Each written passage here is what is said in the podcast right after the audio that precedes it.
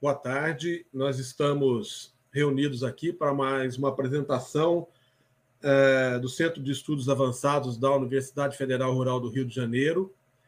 É, o Centro de Estudos Avançados tem uma, uma, uma pauta é, que privilegia atualmente pesquisadores é, é, da própria instituição, então nós estamos fazendo um, um, um tour pela, pela universidade, conhecendo as principais linhas de pesquisas que estão sendo desenvolvidas e conhecendo quem são nossos pesquisadores, né? É, dentro das diversas temáticas que são abordadas pelo Centro de Estudos Avançados, nós da medicina veterinária nos encaixamos na área é, de saúde única. É, e dentro desse aspecto, espectro, nós vamos é, hoje ouvir a palestra do professor Júlio Israel Fernandes, falando sobre multidisciplinaridade no atendimento clínico veterinário, frutos e perspectivas de pesquisa. É, esse tema vem sendo parte relevante dos processos de pesquisa dentro do programa de pós-graduação em medicina veterinária. É, e o professor Júlio vai dar essa abordagem de como que se faz essa interseção entre a saúde animal e a, o tutor do animal, né, que também está responsável por esse processo, também envolvido no processo de saúde única. É, e posteriormente ele vai, nós vamos ser é, agraciados pela palestra é, do professor Bruno Ricardo Soares Alberig da Silva, é, também médico veterinário, professor da, da nossa universidade, é, professor do curso de pós-graduação em patologia e ciências clínicas, e que vai complementar essa palestra demonstrando alguns aspectos dessa interação é, trazida pelo professor Júlio Fernandes. Professor Júlio, fica à vontade para prosseguir na sua apresentação. Tem que ligar o microfone. Já começamos bem. Olá, tudo bem? Boa tarde a todos. Obrigado pelo convite, professor Paulo, em nome do professor Gervásio, em nome do, do, do, da Pró-Reitoria, né? Do Centro de Estudos Avançados. É um prazer aqui estar um pouquinho falar da nossa rotina, né? É, junto com o professor Bruno Alberite, que eu tenho o prazer de dividir disciplina da graduação, inclusive, com o professor, e ser mediado com você, professor Paulo. Sempre uma honra. Tá bom? Eu vou compartilhar minha tela aqui, eu montei uma breve apresentação para que a gente possa apresentar um, um pouquinho da nossa universidade, da perspectiva do nosso programa de pós-graduação. É, aqui. Tá ótimo. Vocês, vocês conseguem ver a apresentação? Tá tudo direitinho? Júlio, dá para ver, ótimo. Eu não estou ouvindo, eu acho que deve estar tudo certo, né? Dá para ver, sim. Então tá bom. Bom, então a gente vai falar um pouquinho hoje, né? Mais uma vez, obrigado pelo convite é, falar um pouquinho dessa multidisciplinaridade, como as áreas estão sempre interligadas, né? E eu vou focar muito no, no programa de pós-graduação em medicina veterinária. Né? Embora eu participe também do programa de ciências veterinárias e, nesse contexto, o nosso principal laboratório, ainda que questionável, né? o nosso principal cenário prático é o, o nosso hospital veterinário, né? Então é isso que eu vou, vou, vou tentar abordar para a gente aí. É, então, é um prazer mais uma vez dividir com o Bruno e com o professor Paulo nessa mesa redonda. E também um pouquinho do que a gente tem desenvolvido ao longo dos últimos anos. Eu vou, eu vou fazer, inclusive, uma contextualização com um pouquinho mais do nosso passado, né?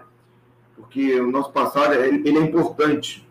A gente aprende muito lá atrás para implementar, né? ter um pouco de visão, né? Do que a gente faz atualmente e nas nossas perspectivas futuras, que eu provavelmente a parte que o professor Bruno vai abordar com essa nossa, nossa discussão pública. Tá?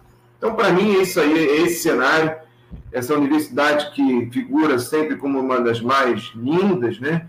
E eu vou tentar mostrar aqui para a gente essa, essa, essa tríade que todo mundo fala da universidade, que eu sempre sou um cara que brigo muito, para que a gente nunca esqueça a nossa essência, né?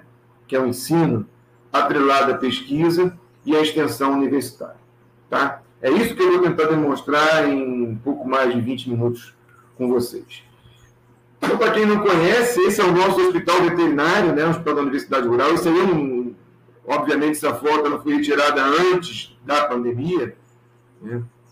Nós temos dias é, em que a gente atende mais de 100 animais. Esses animais são oriundos de, de várias localidades, de vários municípios do Rio de Janeiro.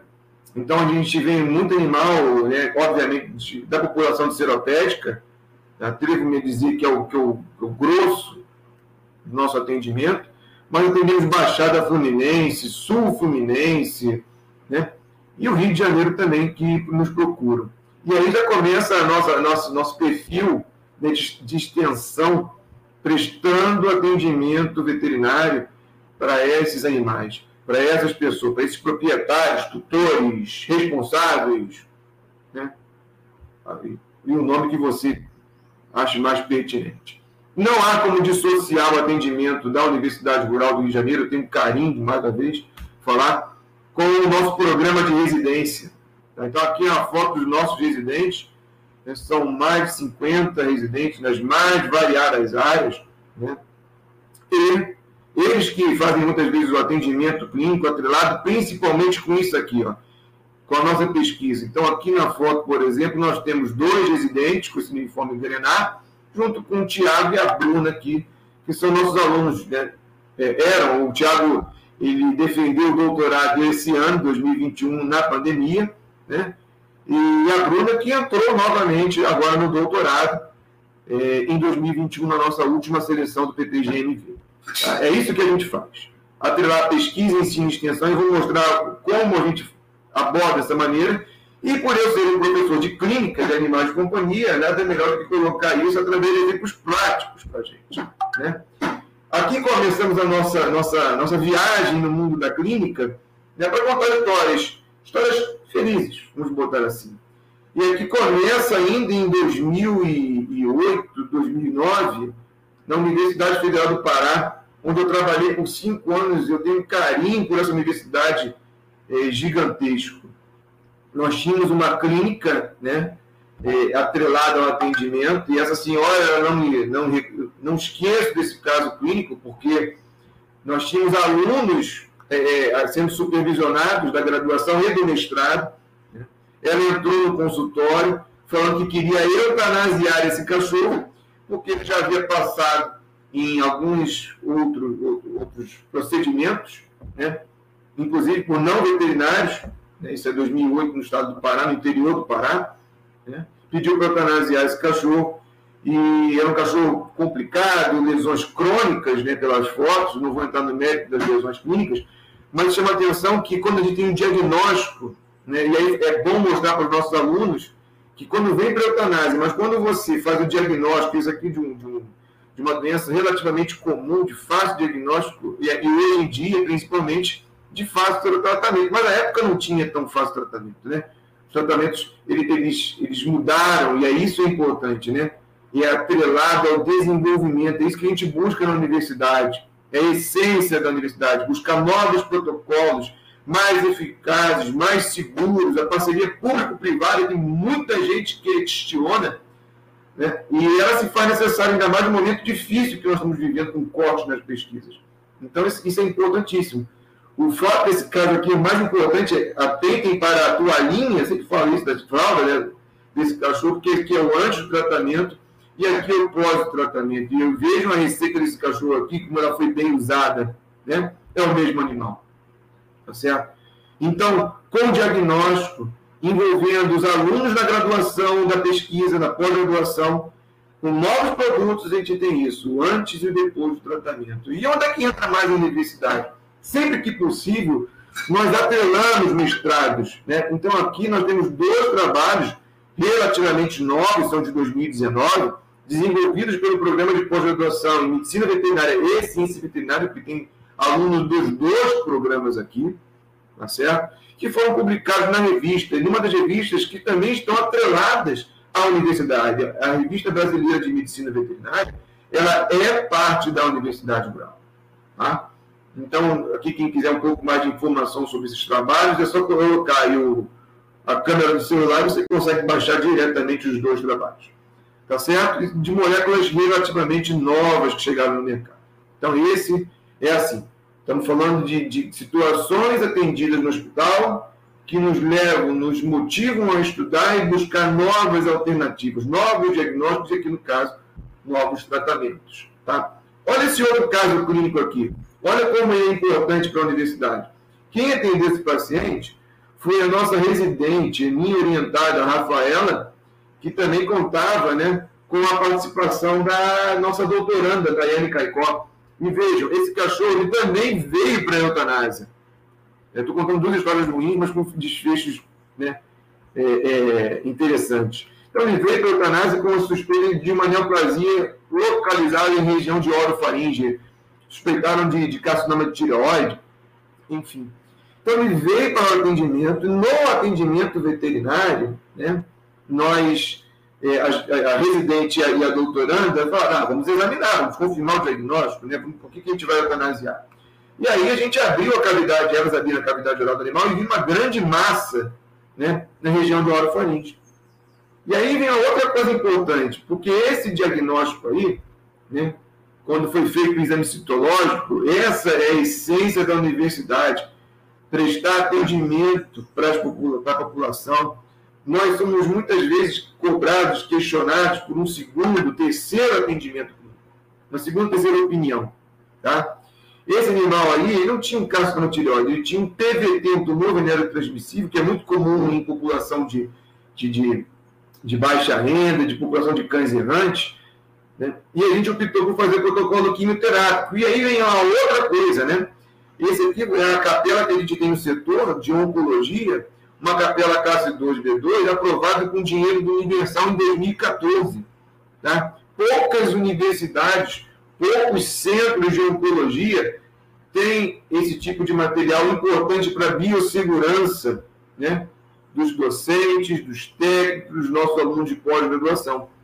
Tá? Então, essa é a correta manipulação, todo o preparo desse, desse, desse, desse quimioterápico. E é uma coisa também interessante, né, é que é, é, a gente fala muito isso com o proprietário, né, dos cuidados do, do pós. Então, as pessoas acabam negligenciando muito isso. Quando eu era aluno, tá certo, já faz um pouco de tempo, o conhecimento que nós tínhamos na época né, era, era menor. Então, eu aprendi fazendo diretamente o quimioterápico direto na agulha, só conhecíamos praticamente um quimioterápico. Então, muita coisa mudou de lá para cá. Nós temos uma linha importante no nosso programa que fala sobre oncologia e daí as, derivações.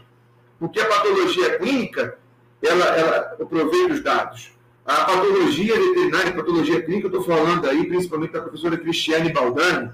Quando eu falo da patologia, estou falando da professora Vivian, do professor Daniel Biari, estou falando da professora Marilene, com o professor Paulo Peixoto, né, que, que, que orientaram e orientam várias teses, dissertações nesse sentido. Tá certo? Então aqui a gente, a gente não pede dinheiro lá no hospital veterinário. A gente escreve projeto, manda para a agência de fomento CNPq e FAPERS e eventualmente somos contemplados e está aí um exemplo disso aí. Tá? Nosso trabalho, o trabalho desenvolvido pela professora Cristiane Baldani, tá certo? Que aqui em Gato, o que a gente vê muito nesses pacientes, olha como são as coisas interessantes. Esses, esses animais eles vêm para a gente, né? Com uma queixa principal, ele tem um tumor que vai passar por um protocolo quimioterápico, né? E nesse protocolo quimioterápico vai fazer uma imunossupressão. E aí outras doenças, né? A hemoparasitose, como está no primeiro trabalho publicado pela professora Cristiane Baldan e equipe, assim como o trabalho do professor Baroni, que está né, conversando com a, atualmente com as perspectivas né, do quimioterápico na, na, na, na, microbiota desses pacientes. Tá certo? Na, na, microbiota é um antigo, né? hoje a gente fala muito de disbiose, que eventualmente esses animais podem ter. Então vejam trabalhos dos nossos professores, trabalhos né, como esse aqui de 2020, publicado na, nesse paper, né, nesse, nessa revista. Lembra daquele paciente que veio para a eutanásia? Tá? Uma semana após o tratamento desse paciente.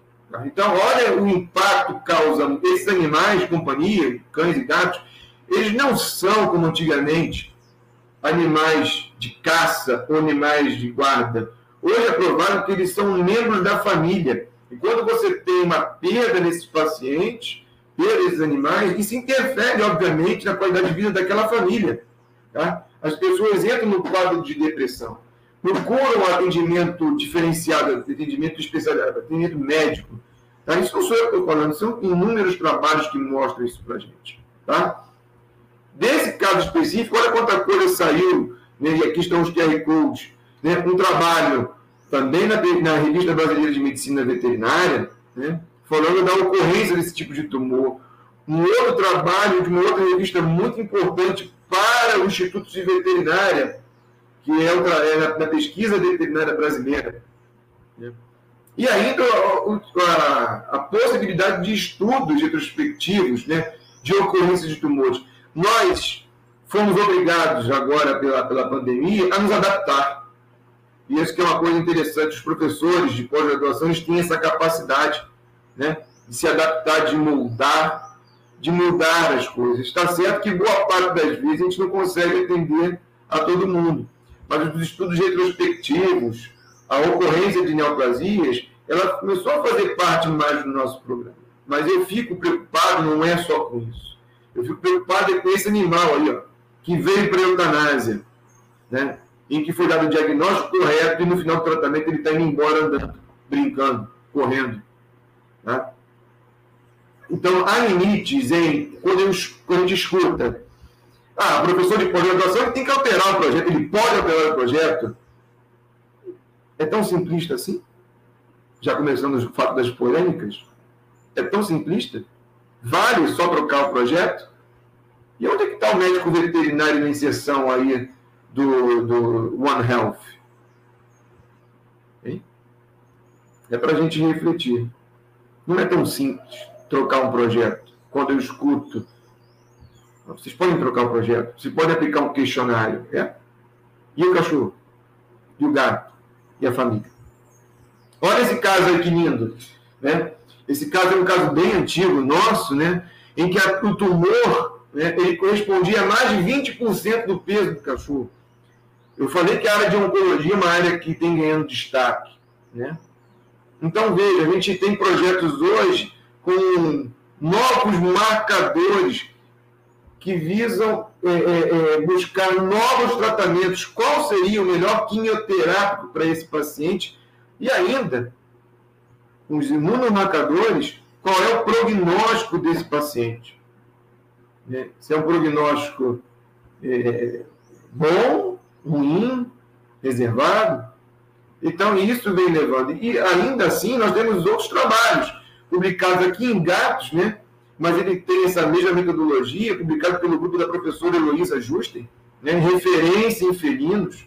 Tem um setor é, de felinos um programa de residência, então ela orienta na graduação, orienta na pós-graduação, estrito senso e lato senso, publicado sobre melhor técnica anestésica nesses pacientes é, é, que necessitam de, de, de, um procedimento cirúrgico. Né? O trabalho da professora Cássia e equipe, professora Marta, falando novas associações, novas medicações que podem ser utilizadas no, no pré, no trans no pós-operatório, que esses pacientes sentem dor e muitas vezes são negligenciados. A equipe da professora Cássia, professora Marta, que vem ali né, se destacando nesses trabalhos, trabalhos novos, em boas revistas, né? E o professor Saulo, outro professor do programa, sugerindo novos protocolos cirúrgicos. Será que vale a pena retirar o nódulo, a cadeia inteira, o quadrante? O professor colocou isso no papel, produzindo conhecimento que vai ajudar o clínico veterinário. Tá certo? É lá na ponta, essa é preocupação. Gerar pesquisa, mas que de fato ela vai ser utilizada, empregada lá na frente, por colegas médicos veterinários. É para isso que fazemos pesquisa. Tá? Qual é o benefício para a sociedade? É esse. Né? Auxiliar os médicos veterinários na melhor prescrição, na melhor conduta clínica cirúrgica. Tá? Um outro fator muito interessante dos programas de pós-graduação é quando a gente atende esse tipo de paciente que eles vêm para a gente, né, portadores de níase. Reparem que esse trabalho aqui nosso, ele é de 2010, tá? No grupo ainda, eu ainda era aluno do professor Fábio Scott, lá do programa Ciências Veterinárias, e o que é interessante é que todos aqui, olha, né? exceto o, o, Francisco, que é um excelente clínico, referência na, na região do subúrbio do Rio de Janeiro, todos viraram professores, e aí a outra função da pós-graduação, formar é, é, é, pessoas de qualidade para o mercado de trabalho, tá certo? E esse aqui é um trabalho mais novo, do uso das isóxiazolinas, né? Como tratamento da, da, da, das, das miases, né? além de, de, outras, de, de outros parasitas. Tá certo? Nós não podemos pensar que algumas dessas doenças são zoonoses, são doenças transmissíveis, são doenças comuns aos homens e aos animais. A gente não pode deixar de pensar é, é, é, nesse viés. Né? E aí, parafraseando uma das nossas referências, o professor Carlos Wilson, além de clínicos, nós somos sanitaristas. Então, aqui um dos trabalhos que nós publicamos numa importante revista é, em felinos, tá, de um gato que tem essas lesões ulceradas. Se você fala hoje em lesão ulcerada no Rio de Janeiro, você tem que pensar né, em esporotricose. Tá? E aí, quando você orienta a proprietária, a tutora, a responsável, que deve isolar esse paciente, é uma outra reflexão. Ela isola dentro de uma, uma gaiola de passarinho. Né? E vejam só que coisa interessante: o prêmio Tocar nesse ano, tem duas semanas, em primeiro lugar, foi para orientar a professora Luísa, propondo novas terapias. Olha a inserção, pesquisa, ensino, extensão, falando, buscando alternativas, novos protocolos para o tratamento desses animais com esporotricose. Tá certo? Essas doenças são zoonóticas. Esporotricose é zoonose. Tanto é zoonose que, eventualmente, né, a gente encontra isso. Um proprietário, um colega médico veterinário que pode, através de um pequeno trauma, né, desenvolver as formas, né, essa aqui, a cutânea linfática, que é muito comum em medicina humana, tá? E dependendo da situação de, de, de populações expostas, a gente tem trabalhos publicados, principalmente né, por, por, por, humanos portadores da síndrome da, da imunodeficiência adquirida. Tá certo, gente? Essa é importante. Olha o contexto veterinário dentro do, do, do, do One Health, de uma única saúde. Né? O veterinário passa, nesse caso específico, na identificação da doença nos animais, alertando sobre zoonose, né? Falando para a comunidade médica em torno dos postos de saúde, saúde familiar, núcleo de assistência à saúde, né? unidades básicas de saúde, o SUS, falando, olha, tem muitos porticose aqui, fiquem atentos. Nós temos uma linha de pesquisa com leishmania na Universidade Rural, em que um dos nossos pacientes é da região do Meia, em Gen de Dentro. A gente sabe hoje que está vivendo um problema com vários casos de leishmania. Tá? E em 2019 sai uma reportagem no G1 que uma criança morreu de leishmania. As coisas estão atreladas. Né? Essa é a nossa função. É essa a função do nosso hospital veterinário. Fornecendo né, é, material para as nossas pesquisas, né? e também a gente fornecer qualidade de atendimento para a população, para os veterinários. Né? Leptospirose é um outro problema. A gente vai na casa das pessoas, a gente depara-se com isso, né? A gente vê aqui, olha. Então, essas coisas são importantes de serem colocadas, a importância do médico veterinário. E não adianta nada guardar o conhecimento. Então, muitas vezes a gente tem que ir em loco. Né? É essa a pesquisa da universidade. Ir lá onde a população precisa. Né? Função social, função de extensão, pesquisa, ensino e extensão. Tá certo? Nem toda lesão ulcerada é esporo precoce no Rio de Janeiro. Às vezes as coisas estão mais simples. Então, tem que ter um vídeo da nossa aluna de doutorado, a Cristiane Bazada, né, demonstrando ali a população de Acre. Então, as coisas ficam mais simples do que a gente pensa.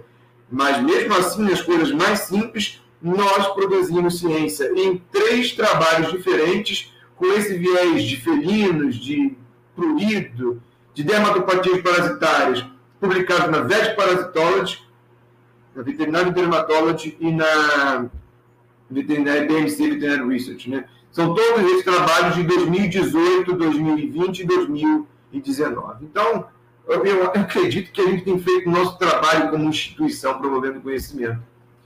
O que eu tentei buscar aqui mostrar nessa breve explanação seria a, a, a importância né, que a pesquisa tem. Ela faz parte de uma engrenagem.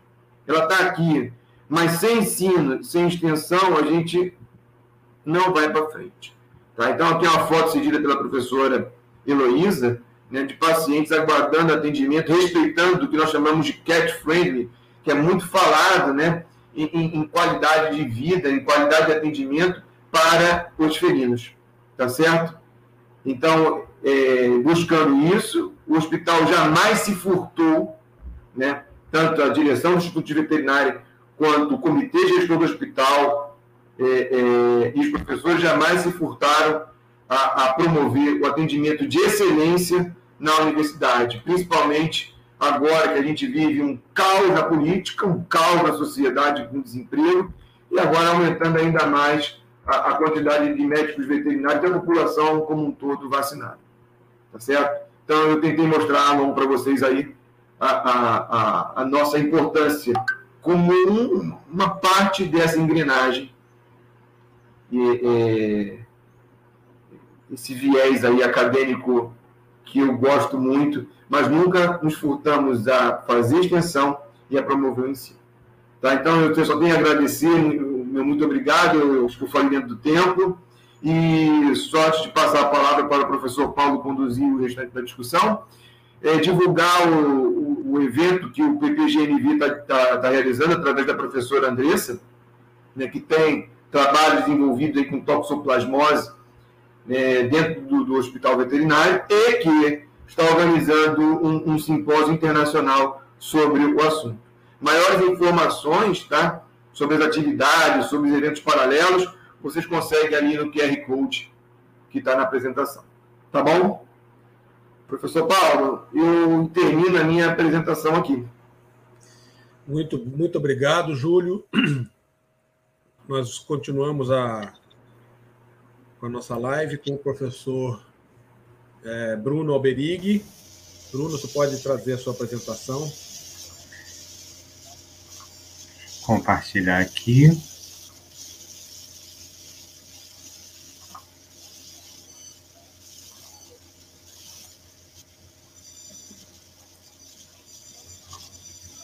Minha tela já está aparecendo para vocês? Sim, já aparece. Bom, primeiro, boa tarde a todos. Queria agradecer o convite mais uma vez para estar aqui é, e ter a oportunidade de falar um pouquinho com vocês. Como quem ainda não me conhece, mas alguns talvez já me conheçam, eu sou novo na instituição, né? Eu sou um professor que ingressou na universidade há praticamente um ano, nesse período pandêmico, porém tive a, oportun a oportunidade de fazer meu mestrado e meu doutorado aqui na Universidade Rural. Então, a, a, minha apresentação ele vai, ela vai ser um pouco mais simples em função de complementar a fala do professor Júlio em alguns aspectos. Tá? Não tenho a experiência de pesquisa que ele tem, que muitos do nosso é, departamento e, e, o programa têm, mas tem, tem uma visão de quem foi fruto do programa de pós-graduação em medicina veterinária e que agora está inserido no programa. Então, quando a gente fala em multidisciplinariedade no atendimento clínico e na pesquisa clínica, é, eu gosto muito desse esquema das engrenagens, como o professor Júlio é, falou. Não existe multidisciplinariedade sem conhecimento, sem compromisso e principalmente sem colaboração. A colaboração, representativamente, ela foi colocada propositalmente nessa maior engrenagem.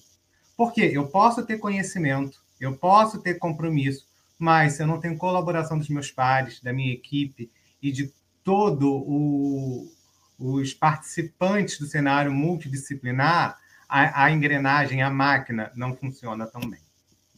Então, quem, qual é o nosso cenário e os nossos e quem são os nossos personagens nesse mundo multidisciplinar? Como o professor Júlio falou, né, o hospital veterinário é o nosso cenário, mas quem são as pessoas que compõem essa equipe multidisciplinar? Tá? Então, temos diver, diferentes grupos de personagens, diferentes capítulos nessa história. Temos médicos veterinários, temos médicos veterinários residentes, temos docentes, temos alunos, temos os técnicos administrativos, os técnicos é, que atuam como veterinários no hospital, temos os funcionários da nossa farmácia veterinária, temos a nossa equipe de limpeza. Não pensem que uma equipe multidisciplinar ela vai ser feita apenas por quem detém o conhecimento técnico propriamente dito da pesquisa, porque sem essa engrenagem completa, a pesquisa não, não roda. A máquina que gera a ciência não roda. Então, a gente precisa sempre ter isso em mente. Porque se um desses começa a falhar, a gente perde um suporte. Se a gente perde um suporte administrativo, o nosso hospital pode acabar caindo, é, faltar equipamentos, faltar insumos. Se os nossos técnicos não estão lá para nos ajudar no dia a dia, os nossos residentes, que são a linha de frente junto com os veterinários que são contratados do hospital, a gente não vai ter casuística para saber que pergunta nós temos que fazer, que pergunta nós precisamos responder. Que a, a pesquisa clínica ela surge a partir de uma necessidade.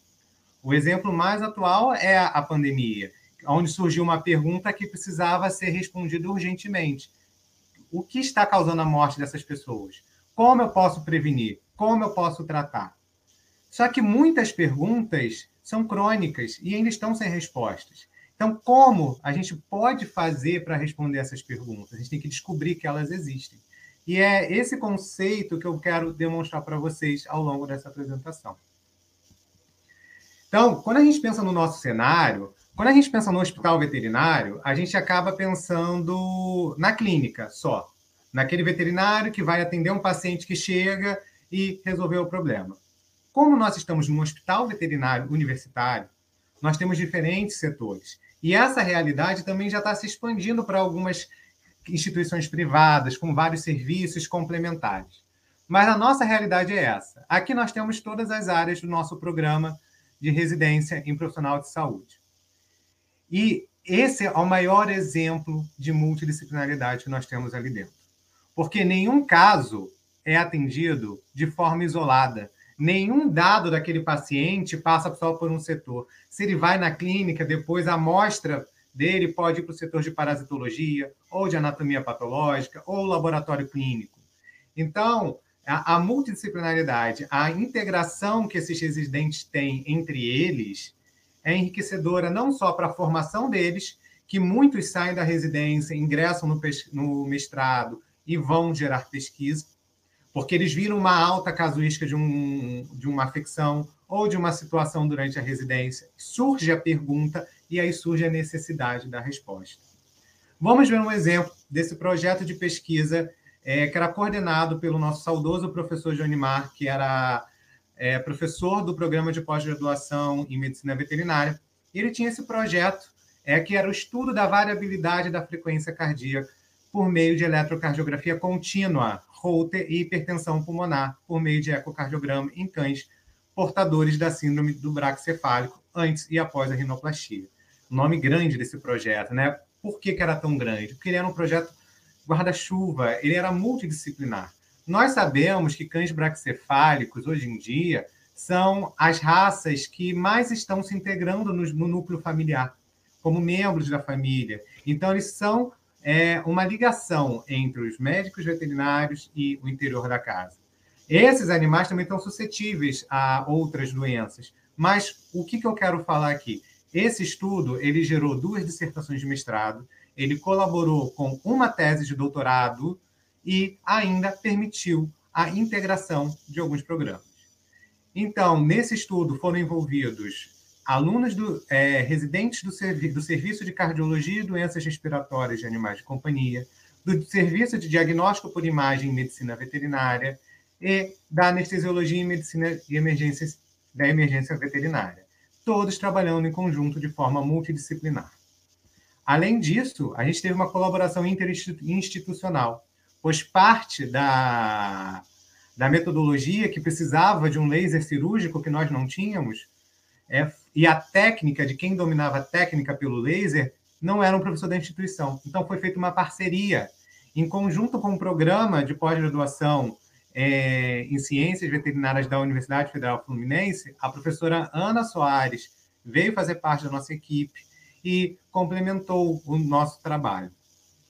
Frutos desse exemplo multidisciplinar, a gente vê pelo número de autores, né, da participação de vários níveis, alunos de residentes, médicos veterinários, alunos de graduação e pós-graduação. Então, tivemos aqui dois frutos de duas dissertações é, de mestrados do nosso programa. Além disso, é, a, a, gente entender a casuística do hospital vai gerar o tema para as nossas pesquisas. Como assim, Bruno? Esse é um relato de casos de dois cães que foram atendidos em 2016. Né? É, eu tive a oportunidade de, acompanhar esse trabalho e o pensamento do nosso orientador na época, o professor Jonimar, que foram atendidos dois casos autóctones de dirofilariose, ali de seropédica, no nosso serviço. Ah, Bruno, mas dirofilariose a gente sabe que o Rio de Janeiro é endêmico. Mas vamos lá. O Jonimar, na época, ele sabia que, por mais que o Rio de Janeiro fosse endêmico, é, a casuística de seropédica não era muito grande o ambiente não era tão propício assim para os vetores. E aí esses dois casos autóctones chamaram atenção.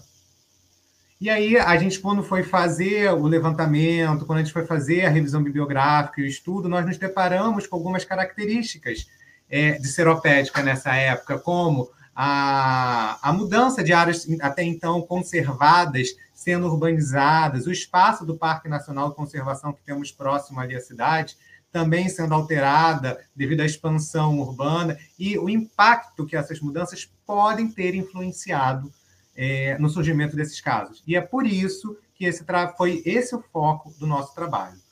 Tá? Então, quando a gente observa, eu não tinha essa noção na época. Eu estava no doutorado, no iníciozinho do doutorado, naquela transição, né, mestrado-doutorado. Em 2014, 2015, essa era a taxa de atendimento de dirofilariose no, no Serviço de Cardiologia e Doenças Respiratórias do nosso hospital veterinário. Em 2016, olha a frequência, olha a quantidade de casos que aumentou, parece pouco. Mas isso chamou a atenção do Jonimar. Nossa, isso está aumentando. Precisamos estudar mais, a gente precisa é, entender mais a doença, precisamos gerar mais informações de pesquisa, é, como tratar, como diagnosticar, por que, que ela está avançando tanto. 2000, esse gráfico, eu fiz essa montagem nesse período de pandemia. Então, a gente vê aqui o crescimento 2016, 2017, 2018. 2019, os dados já estavam incompletos. Devido ao afastamento da pandemia, eu não tive acesso às fichas dos pacientes no hospital é, para continuar esse gráfico. Mas eu acredito que ele possa ter tido um, um leve decréscimo e depois ter se mantido ou aumentado. Não acredito que ele tenha caído em virtude de outros trabalhos em regiões próximas que venham mostrando o número, o aumento de casos. E o que, que essa observação lá em 2016 é, permitiu a gente gerar? Pesquisa. Então, isso aqui é um abstract que a gente apresentou, é fruto da minha tese de doutorado no Congresso Mundial de Parasitologia Veterinária, em Madison, Wisconsin. É, e outros dois artigos em periódicos muito bem classificados, frutos dessa necessidade de resposta. Né? Esse artigo da Parasite Vectors foi a minha foi o objetivo da minha tese de doutorado, foi avaliar uma formulação de moxidectina injetável até então usada como prevenção para o tratamento, tentando obter melhores formas, formas mais eficazes do tutor tratar esses animais, para que esses animais não se tornem fonte de infecção para outros animais e pessoas. O que muita gente esquece é que o, a dirofilariose ela é uma zoonose. Ela pode não ter o impacto que a, que a leishmaniose tem, ela pode não ter o impacto que a, leite, que a leptospirose tem na, no meio das zoonoses, mas ela é uma zoonose, ela pode afetar a saúde humana. E esse outro trabalho mostrando os efeitos que mesmo em casos inesperados, como uma gestação de uma cadela, que o tratamento foi seguro. Então, aqui a gente pensa no coletivo, aqui a gente pensa no nosso paciente. Né? Porque quando você está frente a frente na clínica, a gente está lidando com uma vida. Mas a nossa responsabilidade como veterinário, pesquisador e docente é o coletivo também. Então, a gente sempre fica nessa dualidade, como o professor Júlio mostrou. Aquela vida que foi salva, que ia ser feita eutanásia, não, não precisou ser perdida. Esse animal que, de repente, não fossem tratar, porque não existe um estudo multicêntrico randomizado, falando da segurança do tratamento na gestação, já mostra, ó, não existe esse estudo ainda, mas existe um relato de caso que foi bem sucedido. Então, a gente gera esse tipo de pesquisa, esse tipo de informação. Sem falar que a gente tem diversos é, projetos em andamentos atualmente. Nós temos é, a prevalência da infecção de gatos por girofilária e retrovírus na região metropolitana do Rio de Janeiro. A gente sabe que a infecção de gatos ela, ela é menor do que a de cão, mas em áreas onde eu tenho muita casuística de cão, eu posso ter gatos acometidos. E se eu estou vendo a casuística de cão crescer, a de gatos também vai crescer.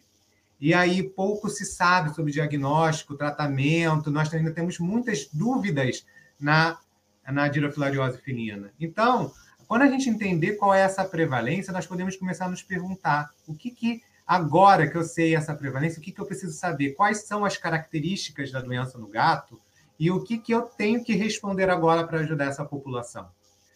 Também projetos de pesquisa envolvendo biologia molecular, envolvendo genética, com a caracterização do endosimbionte do parasito. Esse projeto de pesquisa, é, coordenado pelo professor Fábio Scott, eu estou envolvido, envolve inclusive pesquisadores é, da Universidade da Geórgia. Temos também aqui um projeto de pesquisa do professor Daniel, do nosso programa de pós-graduação em medicina veterinária, avaliando a frequência dessa parasitose em animais selvagens e primatas aqui no estado do Rio de Janeiro, que poderiam ser reservatórios dessa doença para a população em geral. E também temos projetos de extensão, como Saúde Global, né, que é um projeto do grupo PET, do nosso diretório acadêmico da universidade, que envolve o professor Alexandre Bendas, que tem por objetivo conscientizar a população da cidade de Seropédica do impacto que essa doença possa ter.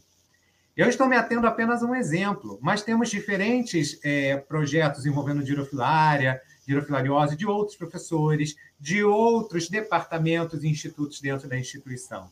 Temos outras doenças, toxoplasmose, leishmaniose, é, leptospirose, todas que se envolvem no mesmo conceito. Então, o objetivo aqui foi simplesmente é, exemplificar a importância da linha de frente a importância da multidisciplinariedade, porque a partir dessa coleta de dados nós geramos perguntas. Então, aqui a gente tem um exemplo. Aquele trabalho lá de 2016, do, do Mário, dos dois casos autóctones, nos fez pensar o porquê que esses casos estão aparecendo. E aí a gente vai na literatura.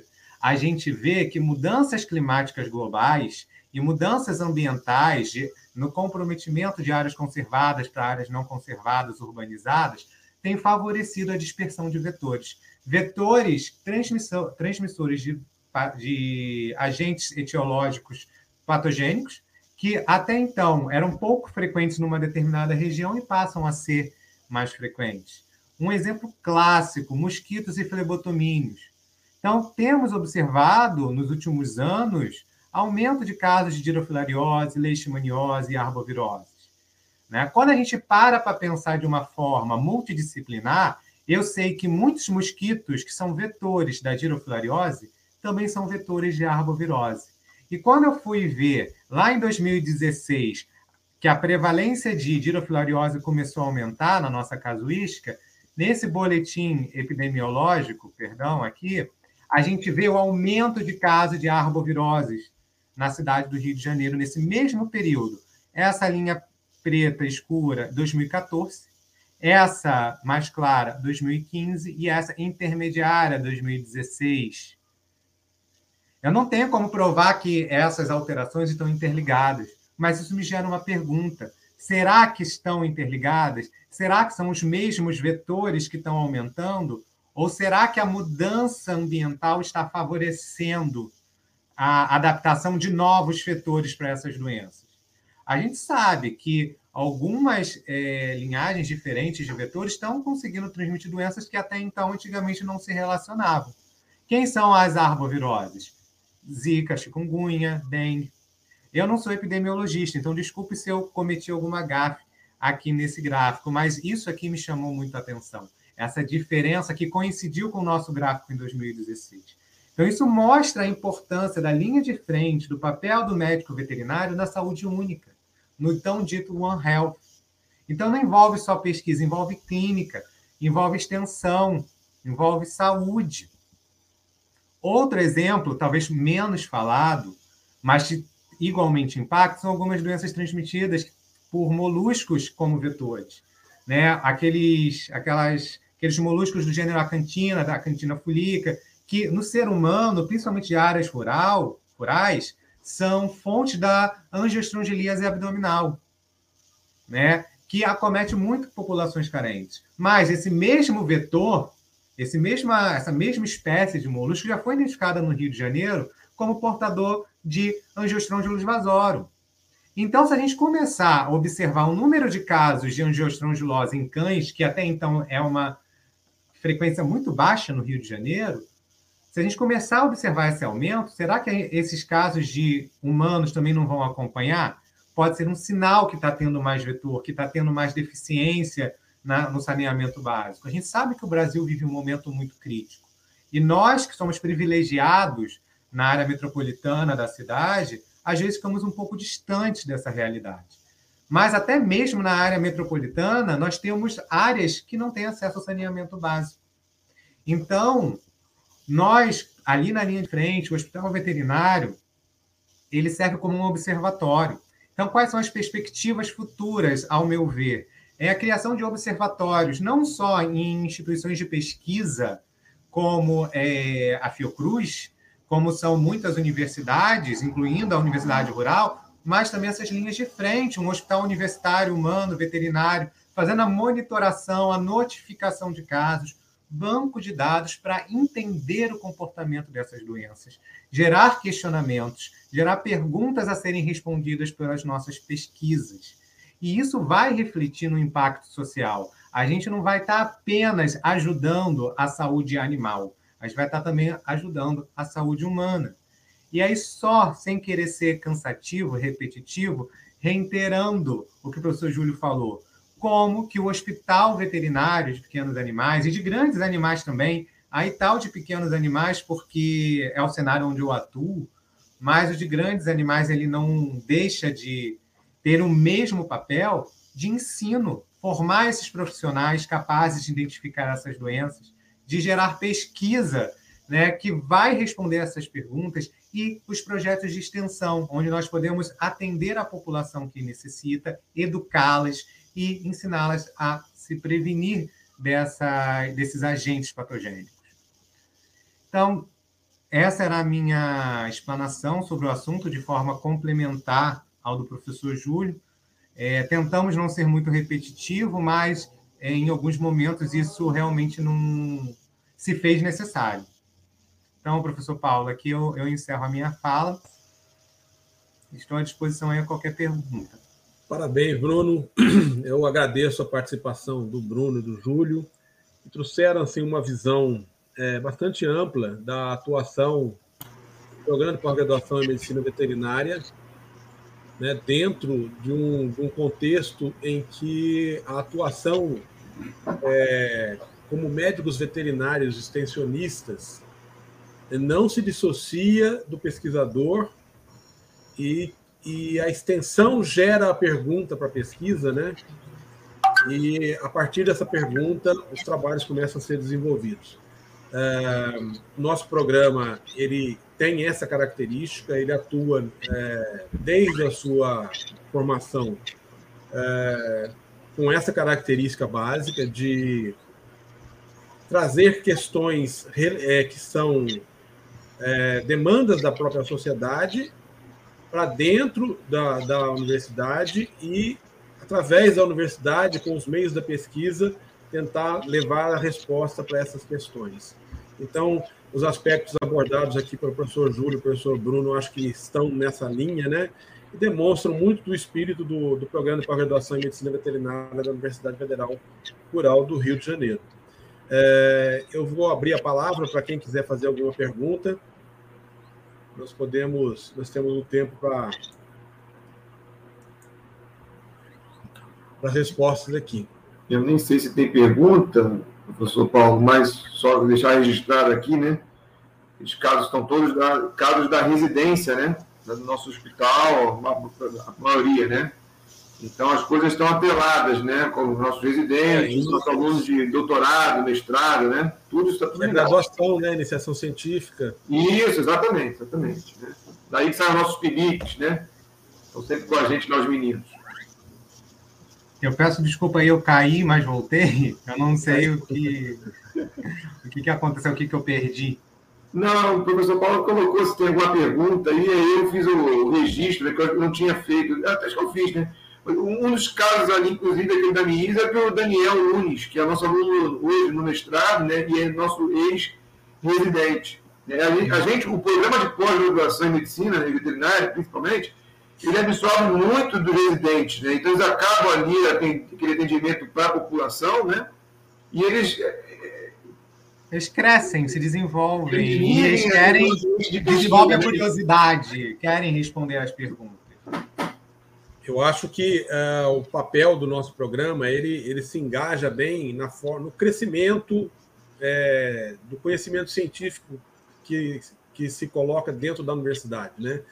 O aluno ele entra é, com uma visão é, da vida bem básica ainda, né? Ele se aprofunda dentro da universidade, dentro de um assunto, ele começa a ter conhecimentos técnicos.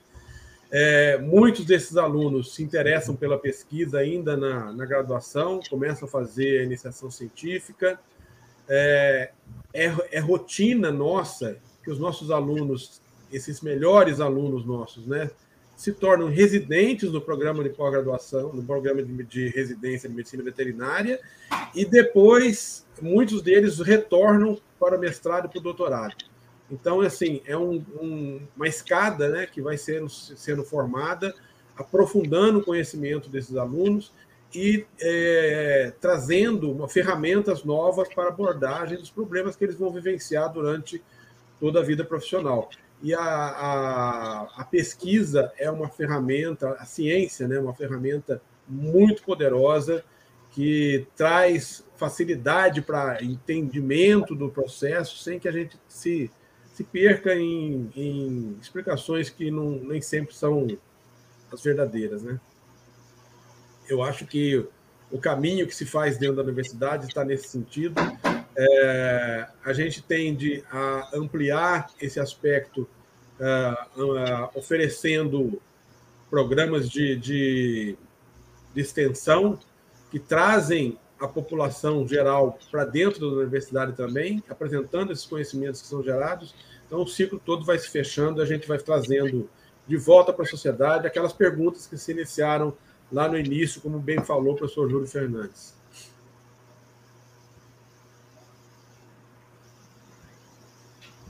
A professora Heloísa, que também é professora do programa, né, ela tem lá o desenvolvimento de, de cartilhas explicativas nesse sentido aí, né, para a população, né? Então, eventualmente, a gente, a gente, a gente compartilha, né? Pega essa orientação aí, que é mais uma, uma atribuição do médico veterinário. Uma outra coisa também, dentro dessa linha de perspectivas futuras, da, da de, de pesquisa, né? E são essas doenças emergentes e reemergentes, que volta e meia elas surgem aí, só para contextualizar, um egresso nosso da, da, do curso de medicina veterinária, o Pedro, né? Ele atendeu recentemente um, um canino com raiva. A gente estava anos sem ver raiva canina no Rio de Janeiro e, ele atendeu aí, deu o diagnóstico, né? Então, só, só nos, nos, nos reporta o alerta, né? que nós, da, da na universidade, né, devemos orientar nossos alunos a ficar atentos para essas doenças que estão aí querendo voltar, dentro de mais uma perspectiva de, de linha de pesquisa para a gente aí. Bem, é, nós não temos perguntas. Eu vou é, pedir para o professor Júlio fazer suas considerações finais aí para a gente terminar. Em seguida, o professor Bruno também com a palavra. Ah, bom, primeiro eu queria agradecer a, a, o convite, né, para poder participar aqui da, da mesa redonda. Para mim foi, foi extremamente é, gratificante, foi uma honra participar com, com, com, o professor Paulo, que foi meu professor na graduação, quero deixar registrado isso aqui. Né? E hoje eu tenho orgulho aí de dividir o departamento com ele e tantos outros professores que fizeram parte da minha formação. E com o professor Bruno, né, que é novo aí na casa, né, não tão novo na casa assim, mas que está junto com a gente aí, é o coordenador também, faz parte da coordenação do PPGMV, nessa empreitada que está substituindo a professora Baldani e a professora Vivian, que conduziram aí com toda a dificuldade, na ausência de secretário, de forma exemplar. Com relação à apresentação, tentei mostrar que as coisas são, como o professor Paulo colocou, né, indissociáveis, ou seja, não dá para focar apenas na pesquisa ou só na extensão no ensino, né? Então, a ideia foi trazer casos clínicos da, da nossa realidade da universidade né, e mostrar como as coisas estão ligadas e como a gente pode atuar. Talvez você não tenha um perfil de pesquisador, mas você tem um perfil de extensionista. Né? Você talvez não, não faça lá a parte de extensão tão bem quanto você gostaria, mas você acaba trabalhando em conjunto. E tentei mostrar a importância do grande laboratório chamado Hospital Veterinário. É, está, fazendo, está fazendo muita falta para o programa de pós-graduação em medicina veterinária, para a residência e também para o programa de pós-graduação em ciências veterinárias. É, quando a gente teve aquela discussão toda ao longo da pandemia, né, a gente entende que foi um momento de, de, dúvidas, de dificuldade, né, e que a gente está tentando buscar alternativas para voltar ao nossa, nosso atendimento. Tá bom? Então, é, é, é esse contexto. Desculpe o prolongar da fala e foi um prazer mais uma vez. Obrigado. Bruno, seus últimos comentários. Eu queria também agradecer o convite. Né? Também fui aluno do professor Paulo, mas já na pós-graduação. E fui aluno do professor Júlio também na pós-graduação, que no finalzinho, na reta. Vou te dedurar, Júlio. No finalzinho da, da, do meu doutorado, acabou né, é, assumindo minha orientação. E hoje em dia tenho prazer de dividir a disciplina e a coordenação do, do. Né? O meu objetivo também foi ressaltar o hospital veterinário como cenário, como fonte e substrato para pesquisa, ensino e extensão. Então, eu reitero tudo que o professor Paulo e o professor Júlio falaram aqui e agradecer a atenção de todos e mais uma vez o convite.